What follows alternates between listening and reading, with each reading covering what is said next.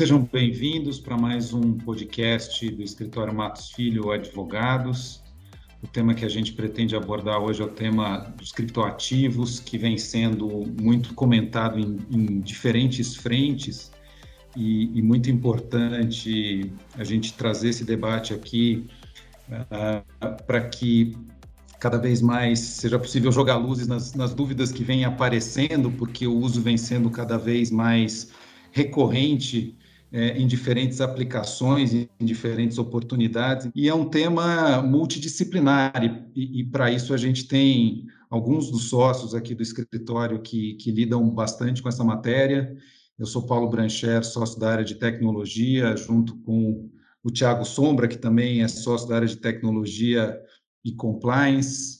O Pedro Heroles, da prática de bancos e serviços financeiros, está conosco também, e a Mariane Condo, que é sócia da prática de fundos, uh, todos nós aqui para batermos um papo sobre esse tema.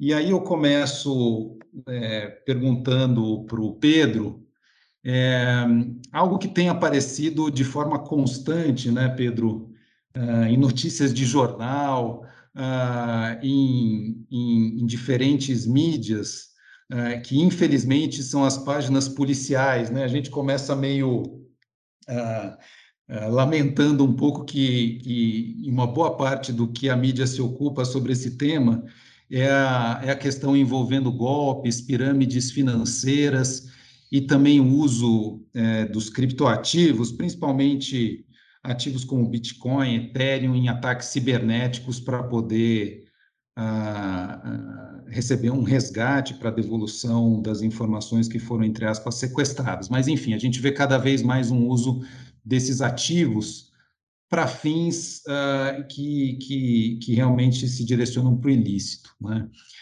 Pergunta, é, começando é, por você, se existem, é, por conta desses, desses temas, né, ah, se existe um cenário claro né, de uma necessidade emergencial de uma regulamentação do tema. Né? E, e, e já que a gente lida com, com tantas frentes aí, quem é que deveria tomar a frente disso? Obrigado, Paulo. Bom, essa, essa discussão sobre a regulamentação das criptomoedas, ela é, não é de agora. A gente vale a pena aqui remontar é, é, alguns anos atrás, né, é, quando a gente teve o surgimento das criptomoedas. As criptomoedas elas surgem em 2008 e elas surgem num contexto pós-crise financeira de 2008 e surgem exatamente num, é, numa, numa pretensão de é, serem um ambiente desregulamentado é, de meios de pagamento. Então, é, a tecnologia que é, vai lastrear a primeira criptomoeda que surge, que é o Bitcoin, o blockchain, visa justamente a eliminar o terceiro intermediário, que é, serve para é, completar, para é, poder operacionalizar transações de pagamento.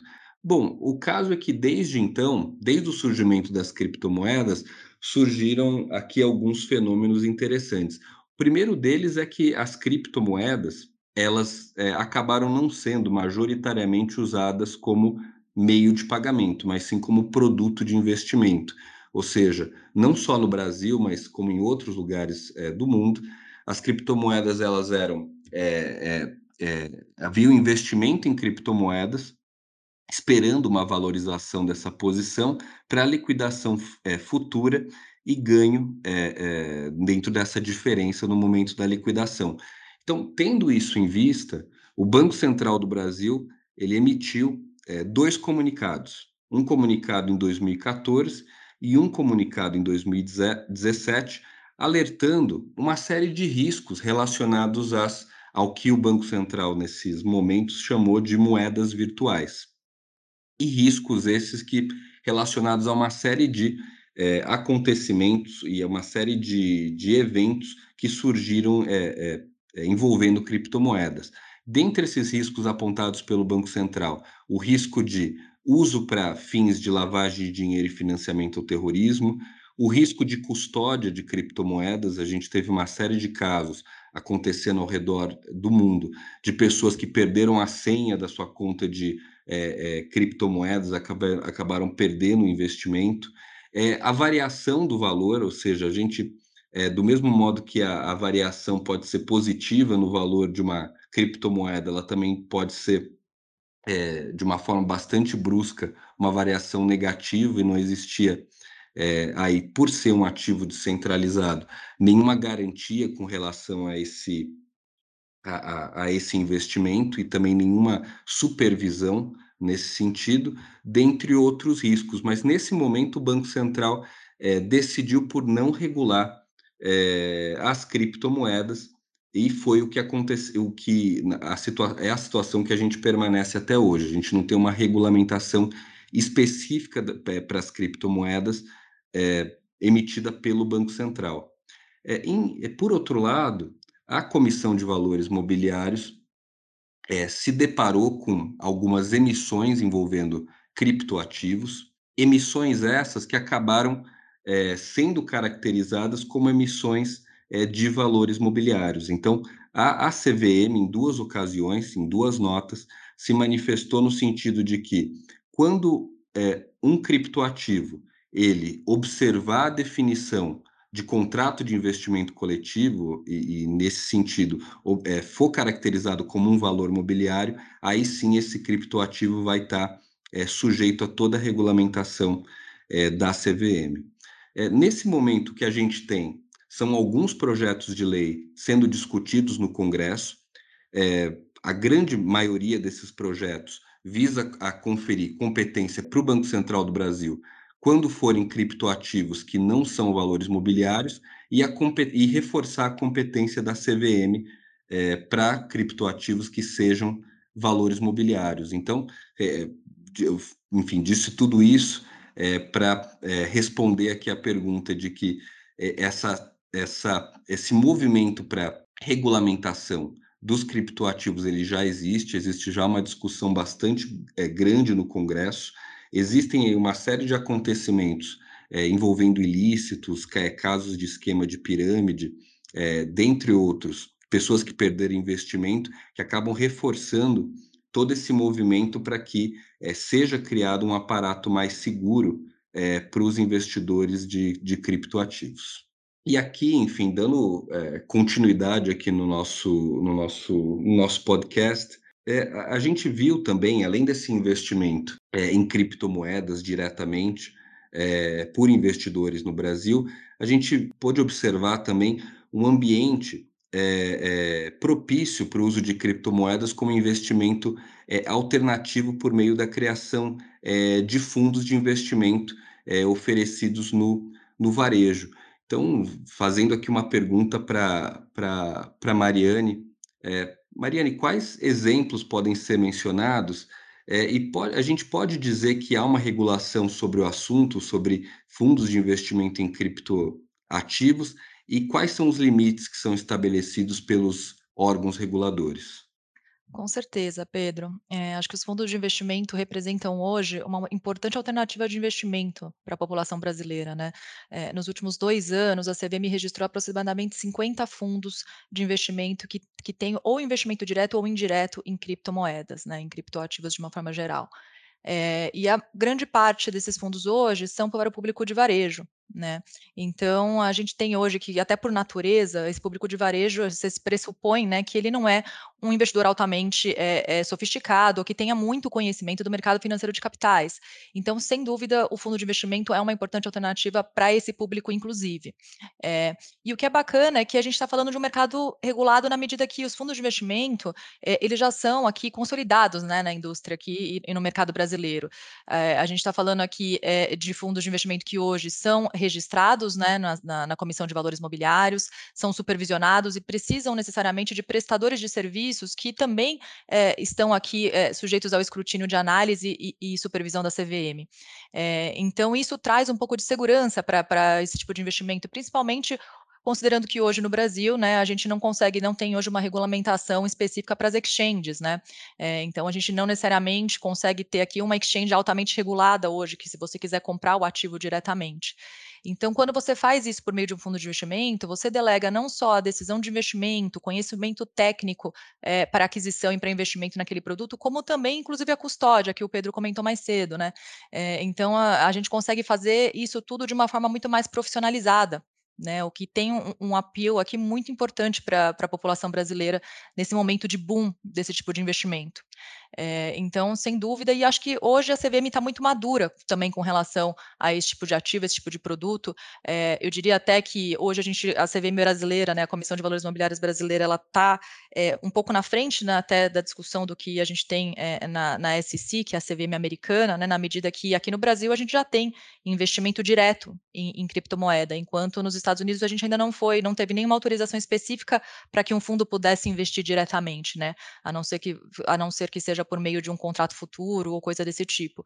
E aqui no Brasil, apesar de ainda não ser a grande maioria, nós temos sim já alguns fundos de investimento é, que possuem a, a flexibilidade de investir diretamente nesse tipo de ativo, é, muito na frente de diversas outras jurisdições. É, e a CVM, sem dúvida, acho que cada vez mais vem tratando sobre esse assunto, vem regulamentando. É, já temos um ofício circular aí de 2018, né, que trata aqui de algumas preocupações da CVM com relação ao investimento por meio de fundo nesse tipo de ativo. É, e sem sombra de dúvidas, conforme você mesmo mencionou, Pedro, acho que a parte de lavagem de dinheiro é a principal, né? A gente ter certeza que a gente tem aqui uma preocupação com relação a isso e, e também com relação à forma, né, que está sendo conduzida a do diligence necessária para fazer os investimentos, a escolha das exchanges, tudo isso está sendo considerado nesse ofício da CVM. Então, hoje nós estamos numa situação que cada vez mais acho que a gente vai evoluir nessa indústria, vai ter um mercado com cada vez mais apetite e a CVM vem evoluindo também na discussão e vem regulamentando cada vez mais essa indústria. Né? É, e até aproveitando aqui o gancho, é, acho que não só nos fundos de investimento, a gente consegue ver também a utilização desse tipo de ativo por diversas empresas, né? E, e aí, trazendo aqui a pergunta um pouco para o Tiago. Tiago, quais são os riscos envolvendo o uso desses recursos? Há alguma preocupação é, de compliance que deve ser considerada para esse tipo de, de, de, de utilização? Obrigado, Mário. sem dúvida, sem dúvida. É, é, os casos de lavagem de dinheiro é, associados aqui a criptoativos, eles têm se tornado uma preocupação de âmbito global, né? É, um, um, caso de lavagem de dinheiro é, pode aqui fundamentalmente envolver uma exchange, mas é possível também que você é, se valha de uma exchange que tenha uma, um requisito ou um nível de exigência menor de informações para que você consiga, de uma certa forma, mascarar e reinserir um determinado valor obtido de forma indevida é, no mercado novamente. Né? É possível que se valha, inclusive, de diversas wallets ou, inclusive, de transações e exchanges que estejam em diferentes países para tentar fazer o possível para mascarar aquilo que seria a, a, o trunfo do blockchain, que é a possibilidade de você rastrear e follow the money aqui, tentar identificar toda a cadeia até se chegar no beneficiário final, naquilo que a gente chama de Ultimate Beneficial Owner, né? Então, a blockchain, ela permite isso, ela teria, a rigor e em tese, a possibilidade de viabilizar uma melhor identificação de toda a cadeia de beneficiários, é, mas em algumas circunstâncias, a depender do número de exchanges utilizadas, das informações que são exigidas no meio do caminho, né? Se eventualmente existe aquilo que a gente chama de criptomoeda ou criptoativo manchado, né? O tainted, que é o termo que a gente utiliza é, nas investigações é, de lavagem de dinheiro, é possível sim que você consiga mascarar não só a lavagem de dinheiro, mas também a possibilidade de evasão de divisas, que é um crime muito comum que vem associado a essa prática. Esse assunto é tão relevante e o tema de lavagem de dinheiro está tão conexo com as questões de ativos digitais, criptomoedas e criptocurrencies, que é, mais recentemente nós tivemos dois grandes é, desenvolvimentos aqui que chamaram bastante atenção é, dos profissionais que atuam nesse segmento. Recentemente, o GAFI, né, o FATFA, fez uma atualização do seu guia, é, indicando que efetivamente precisa é, adotar novas práticas. Foi divulgado agora, no mês de outubro de 2021, uma atualização do guia é, do GAFI, das suas melhores práticas é, na linha do, do, do, da análise baseada em risco, né, mostrando o como o setor privado e as autoridades governamentais precisam adotar medidas que incrementem é, a forma de rastrear e monitorar transações com ativos digitais de maneira a evitar não só a lavagem de dinheiro, mas também terrorismo, é, a, a, o tráfico de pessoas e outros crimes relacionados aqui de, de natureza transnacional. Mas também nós tivemos uma declaração recentemente que criou uma surpresa muito forte da própria, do, da própria é, é, procuradora-chefe do DOJ, do Departamento de Justiça americano, criando aqui uma força-tarefa que pretende cada vez mais dialogar com o setor privado. Ela criou, inclusive, uma força-tarefa que provavelmente é, é, publicará é, reportes e relatórios frequentes. O último foi de, de, do ano passado, de outubro de 2020, mas mais recentemente, numa nova declaração, ela disse que essa seria uma prioridade do Departamento de Justiça americano em relação às investigações que ocorreriam daqui para frente, porque tem, tem se identificado uma quantidade expressiva de operações suspeitas envolvendo ativos digitais. No Brasil, o COAF também tem olhado para esse assunto com, uma, é, com um nível de atenção maior, Mariane. Só para que você tenha uma ideia, nós tivemos aí no último ano cerca de 11.600 relatórios de inteligência financeira que deram ensejo a investigações é, paralelas envolvendo aqui ativos digitais ou criptoativos. Então, também as autoridades brasileiras têm buscado se capacitar para tentar ter uma melhor condição de rastrear esses ativos, sejam eles negociados em exchanges no Brasil, fora do Brasil, via carteiras digitais ou outras, outras formas de negociação. Então, o que eu acho que é importante mencionar é que a gente precisa estar preparado para lidar com isso. Um exemplo claro, só para finalizar essa minha observação, diz respeito a uma instrução normativa da própria Receita Federal que determina que transações acima de 30 mil reais precisam ser comunicadas, né? É preciso que essas transações, é, os titulares dessas operações façam comunicações e informem, as exchanges precisam transmitir à Receita Federal informações dos dados dos beneficiários para que se possa ter melhores condições sobre quem está transacionando, a origem dos recursos transacionados e o destino. E aí, aproveitando, inclusive, essa a deixa dessa tua pergunta, eu queria fazer uma pergunta para o Paulo, já que nós falamos aqui de criptoativos, criptomoedas. Paulo, o que nós temos visto aqui é, é que criptoativos têm sido é, um gênero do qual nós temos visto vários fenômenos é, em paralelo se concretizando, e no Brasil especificamente. Né? Um deles envolve a tokenização de ativos, ou seja, a possibilidade de nós olharmos para ativos físicos e a sua capacidade de se converter em tokens na blockchain ou tokens virtuais, né? E o mais comum, aquele que se popularizou e tem sido fruto de uma melhor utilização no setor privado no Brasil são as NFTs, né? As NFTs especificamente envolvem ativos de natureza digital que tem sido objeto de transação no Brasil, seja por parte do setor imobiliário, seja por é, é, obras de arte, que é algo que nós temos já dois exemplos concretos que ocorreram no Brasil. É possível pensar numa regulação específica é, para criptomoedas e para ativos digitais, olhando especificamente para NFTs aqui, Paulo? Legal, Tiago. Acho que esse é um tema é, que, que, que, tem tomado proporções cada vez mais relevantes Inclusive, muito recentemente, a NFT foi eleita a palavra do ano é, pelo dicionário Collins, né, uma publicação britânica, a tamanha procura que as pessoas é, vêm fazendo para tentar entender um pouco melhor esse, esse universo, o que demonstra cada vez mais esse interesse uh, pelo mundo uh, blockchain, pelos criptoativos, acho que a gente vai cada vez mais num nível de, de interesse e de envolvimento que não, que não tem volta. Né? E acho que dentro dessa realidade, o que a gente pode mencionar é que não dá para fazer uma, um corte horizontal em termos de regulação desse assunto. O que eu quero dizer com isso?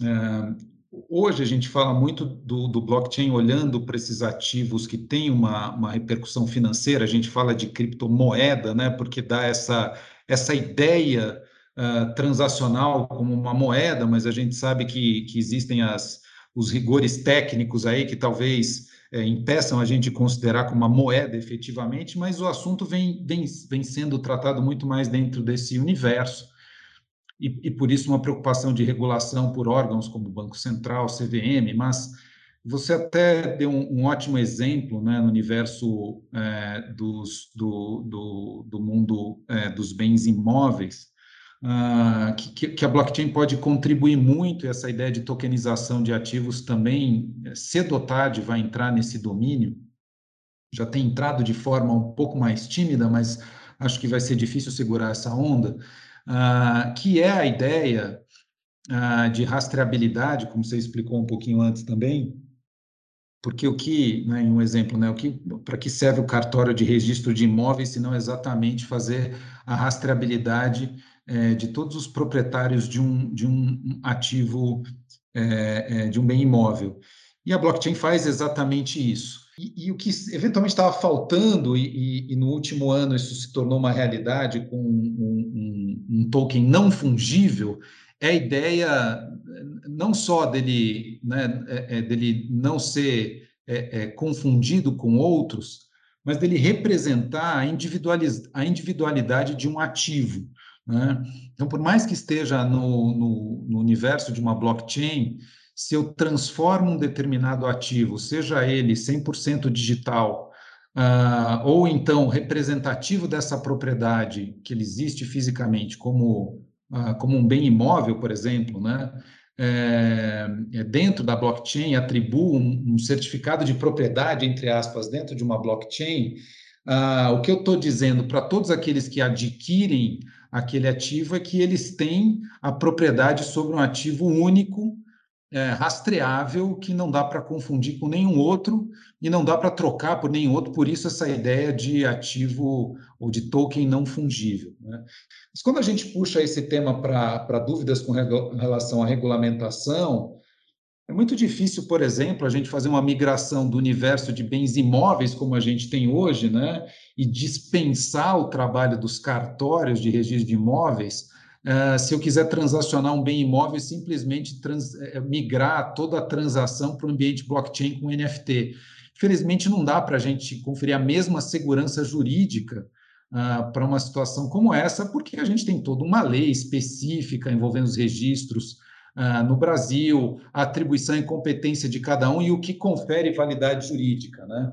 Então, assim, tal como é, várias outras coisas que a tecnologia nos propicia, né, é, é, é trazer desafios, ah, provocações, ah, repensar dogmas né, que a gente sempre teve e começar a imaginar que tudo aquilo que pode ser rastreável ou que precisa ser rastreável ah, e, que, e que é tomado como um bem individual, é, ele pode migrar para um universo de blockchain e as partes transacionarem livremente. Você mencionou em obra de arte, uh, isso já é uma realidade no Brasil e no exterior, uh, de, um, de um detentor de direitos envolvendo uma obra de arte poder transacioná-la no universo blockchain e não ter que prestar contas para nenhum cartório, para nada disso. E ela é tão válida quanto uma transação existente no mundo físico, né? em contrato de papel assinado com caneta, que ainda a gente pode dizer que isso ainda existe. Né? É, então, assim, a pergunta é, é, é, é, preciso uma regulação? Eu não tenho dúvida que vai, a gente vai precisar é, falar sobre regulação ah, para situações envolvendo o, o, o, universo fora, né, das chamadas ah, ah, criptomoedas, né, ou, ou, ou essas, esses ativos ah, que têm uma repercussão econômica e que a gente até pode transacionar com eles, como a gente tem os exemplos de Bitcoin, Ethereum e, e tantos outros, né? para passar para o ativo, para a discussão de ativos uh, que podem ser tanto físicos, representados por NFTs, como 100% virtuais, né, surgidos na, é, na blockchain, e, e, e, conseguir viabilizar. E a regulação vai ter que vir exatamente para permitir, naqueles espaços em que a gente tem uma burocracia uh, que não permitiria conferir validade jurídica para esse tipo de transação. Então, acho que esse é o cenário é, que, que, a gente, que a gente enxerga. E eu acho que é, quanto mais o público em geral utilizar isso, quanto mais a gente vê é, um aumento, um incremento na demanda para o uso desse tipo de, de recurso, acho que mais a gente vai ter um clamor para uma liberação maior nos domínios em que não se reconhece uma validade jurídica é, é, para uma transação envolvendo, por exemplo, um NFT, né? E, e, e, tanto esse, esse, esse assunto ele gera demanda que é, não, eu não poderia é, deixar de, de, voltar aqui com o Pedro para falar sobre o tema do, do chamado real digital, né? O Banco Central apresentou, não faz muito tempo, essa, essa ideia que está estudando é, a criação do chamado real digital. E, e Pedro, volto com você. É, isso é a mesma coisa do que criptoativo? Nós estamos falando na mesma linha, é um universo diferente. O que, que a gente pode esperar sobre o assunto? O que a gente pode esperar do Banco Central com relação a esse tema? Obrigado, Paulo. A, a pergunta é, é, super interessante porque surgiu uma confusão é, entre criptoativos, criptomoedas especificamente, e as chamadas CBDCs, as Central Bank Digital Currencies, que são as moedas digitais do Banco Central, por um caso que foi o caso inglês, é, no qual foi criado um grupo de estudos no Banco da Inglaterra para estudo das CBDCs, das moedas digitais é, do Banco Central. É, e essa, esse projeto ele foi apelidado como projeto do Bitcoin, do British Coin.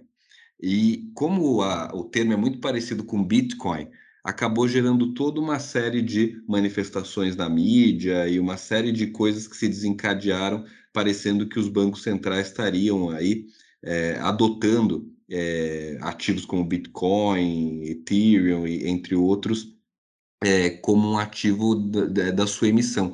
Mas, na verdade, os fenômenos eles são diferentes. É, apesar de algumas similaridades entre criptomoedas e moedas digitais do Banco Central, é, como, por exemplo, a, o fato de serem ativos digitais, ativos que são é, custodiados digitalmente, etc., é, a gente tem diferenças fundamentais e talvez a principal diferença entre é, essas duas, é, esses dois fenômenos é que as criptomoedas elas são, na sua origem, ativos descentralizados, sem um emissor é, central, ao passo que as moedas digitais do Banco Central nada mais são do que é, é, as moedas que nós temos, as moedas fiduciárias dos diversos países, mas emitidos é, de forma digital. Então, os fenômenos eles são diferentes, apesar de serem fenômenos que é, têm um certo grau de, de similaridade. A, a, discussão sobre a emissão de CBDCs pelos bancos centrais, ela surge no âmbito do Banco de Compensações Internacionais, que é um órgão que foi fundada em 1930 e que serve de coordenação entre os bancos centrais é, do mundo, é, no sentido de uma crescente, um crescente uso de é, meios digitais de pagamento pelos diversos países. Então, é, surge num contexto de digitalização da economia, algo que foi bastante acentuado e acelerado por conta da, do, do, da situação de pandemia, é, e que é, acabou sendo também um, um, um, catalisador do projeto de CBDCs. Então, é, com relação a esse, apesar do anúncio é, pelo Banco Central do Brasil, existem ainda uma série de dúvidas e uma série de aspectos é, que estão sendo estudados sobre, sobre as, as moedas digitais do Banco Central. É, sobretudo aspectos relacionados à infraestrutura que vai prover essa, essa, essas, essas moedas digitais, ou seja, a ideia é que seja uma estrutura do próprio Banco Central é, que possa é, prover essas moedas digitais é, para a população em geral, quando a gente fala em é, CBDCs de varejo, é, questões de privacidade, ou seja, questões de como o Banco Central vai assegurar a privacidade das operações feitas com moedas digitais do Banco Central, e questões também sistêmicas e, de, e prudenciais. É, quando é, um, a gente pensa em alguns aspectos relacionados às, às, às CBDCs, um dos aspectos aqui bastante interessante é que uma das ideias das CBDCs é que cada cidadão tem uma conta própria no Banco Central. E a primeira pergunta que surge daí é é, se o próprio Banco Central não vai estar num processo de competição com as instituições financeiras e com as instituições de pagamento do setor privado. E nesse sentido, existe aqui uma, uma preocupação de que é, esse tipo de, de possibilidade de manutenção de recursos fora de uma instituição financeira e fora de uma instituição de pagamento acabem por, por exemplo, aumentar o custo do crédito até porque é, é, as instituições financeiras vão ter que é, aumentar o custo de captação, ou seja, fornecer mais benefícios para quem queira colocar recursos na instituição financeira para que isso seja mais atrativo do que você manter o seu dinheiro diretamente é, no Banco Central.